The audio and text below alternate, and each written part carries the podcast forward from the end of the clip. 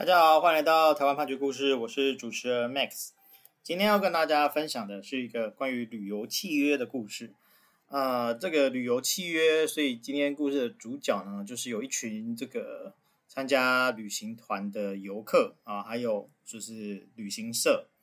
那这个游客呢，他们就是起诉来主张啊，说这个有一个旅行社他们的业务员，那个廖小姐。廖小姐呢，就有一天就找了这些呃旅客啊，去参加一个克罗埃西亚十日游的旅游行程。那是在一百零八年八月的时候哦，就在这个通讯软体上面去发布这个行程，那并且告知这些游客要缴两万元的团费定金。之后呢，在一百零九年的二月啊，又在这个群组当中去通知说。啊，我们这个团呢会在一百零九年的五月来出发，那就是请团员们哦，就是在支付每个人团费三万五啊，总共是五万五。结果没有想到啊，就是在一百零九年三月的时候呢，啊，因为这个 COVID-19 的疫情，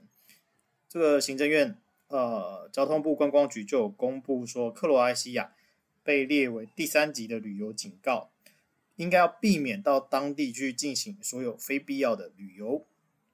所以呢，呃，这个廖小姐啊，她就在一百零九年三月九号的时候，就在群组公告说这个旅程要延期，那这个团费的收据呢，就分别传送回给各个不同的团员。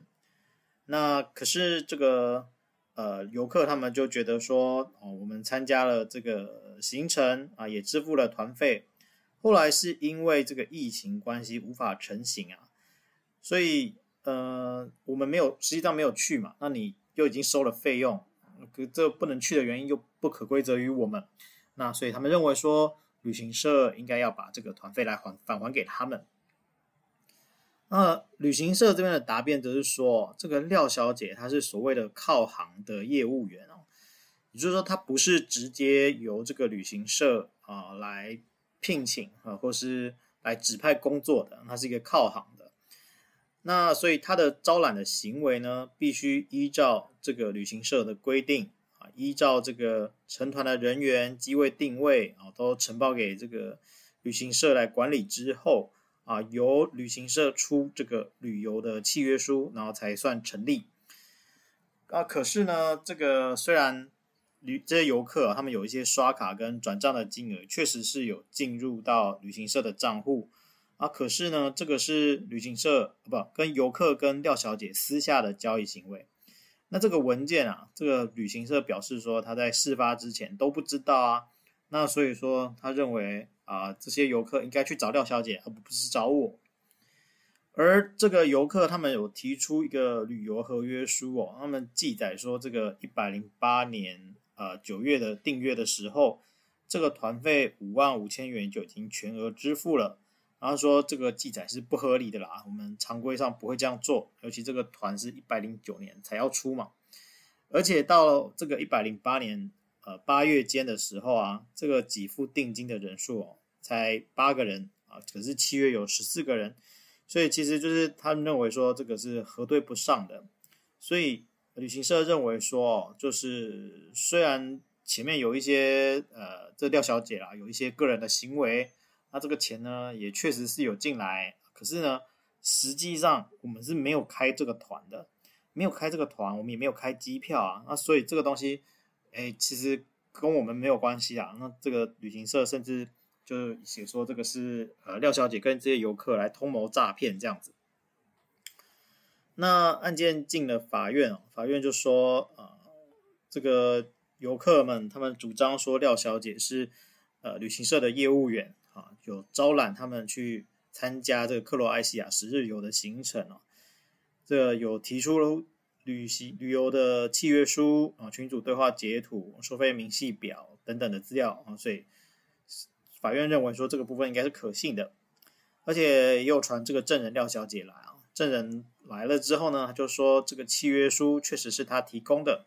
啊，他他这个他是业务人员嘛，这个旅行社的业务人员。那这个旅行社的业务人员有两种，一种是旅行社自己聘雇的，另外一种是内部契约约定的靠行关系啊。那廖小姐是属于靠行的这种呃业务。那这种业务的话，他每个月要付给旅行社四千元的靠行费，然后团费的刷卡呢，也是必须经由旅行社的刷卡设备来收取，然后旅行社会收取一定金额的比例。那廖小姐会隔一段时间跟旅行社来进行结算，她没有用其他旅行社的名义在从事招揽啊。所以，呃，这个部分啊，啊，法院就认为说，廖小姐讲的这这个部分应该跟实际情形是实在的，而且呢，这个旅行社也没有否认说，这个旅行社，呃，这些旅行团都必须要用旅行社的名义来招揽，而且廖小姐是从一百零七年开始就有靠行的关系，啊，每隔七到十天呢，就会依照刷卡的情形来跟廖小姐来结算啊。啊，所以其实可以理解说，为什么旅行社会觉得呃这个东西应该要去找廖小姐，然后有通谋诈欺等等。因为其实根据这样子的说法，这个旅行社跟廖小姐应该已经结算过了，所以廖小姐可能已经把她的那个部分拿走了。那变成说呃旅行社要全额的返还给旅客，那旅行社就觉得不满。好，那但是不管如何，这个法院就认为说。旅行社，你既然知道而且授权廖小姐啊，用你的名义啊去从事旅行团的招揽啊，就算你们内部是靠行的关系哦，但是这个你对外他就是用你的名义嘛，那你就是要负责啊。所以你说这个行为完全是廖小姐个人的行为，跟你没有关系哦。这个反正就说这个部分是不可采的。那此外啊，就是关于旅游契约这件事情哦，呃，依依照相关法律哦。就是旅游业者他提供的广告啊、宣传文件啊、旅游目录哦，或是说明这些，不管是用书面或是口头方式哦，基本上都会成立这契约的内容。它不就也就是说，这个旅游契约它并没有一个要事性，就是说一定要用书面的方式来做，或者是呃要经过怎样的程序来做，只要双方这个意思表示合致哦，就讲好了啊，那这样其实就可以成立了。所以呢，旅行社他是说，呃，这个契约没有交回给旅行社啊，然后他没有用完章啊，等等的这些抗辩啊，法院也是认为说不可采啊，因为这个你先前就已经授权给廖小姐去做这些事情了。那再来就是看这个旅游契约啊，它在第十四条里面有规定哈，因为不可抗力或不可归责于双方当事人之事由，致本契约之全部或一部无法履行时，任何一方得解除契约啊。好，那在这个状况之下啊，因为是因为疫情的关系，所以呃就没办法成型，而必须解除契约了嘛。这个契约的状况呃就会变成要互负返还义务啊，把这个原本的款项就返还给这些游客。而这个行政院呃流行疫情指挥中心哦，因为疫情的关系，把克罗埃西亚在当的就是当时哦。就是发布为第三级的警告啊，应该避免所有非必要的旅游。这个状况呢，是双方都不争执的事情啊。所以呢，旅旅客他们去主张说，是因为不可抗力导致无法履行这个旅游契约，然后进而依照我们刚刚提到的这个旅游契约的第十四条去解除契约，然后显然是合理的。那解除契约完之后，这个旅行社当然有必要就是要把这个款项去返还给这个游客。那至于说哦，这笔钱如果已经跟廖小姐自己拆账，那这个部分法院是没有去判。那但是意思可能就是说，那就是旅行社你自己要去跟廖小姐想办法处理，好，这是你们自己的事情。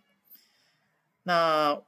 我们今天的故事呢，是取材自台湾台中地方法院一百一十年度诉字第六百三十九号民事判决。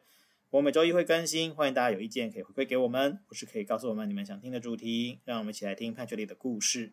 下周再会。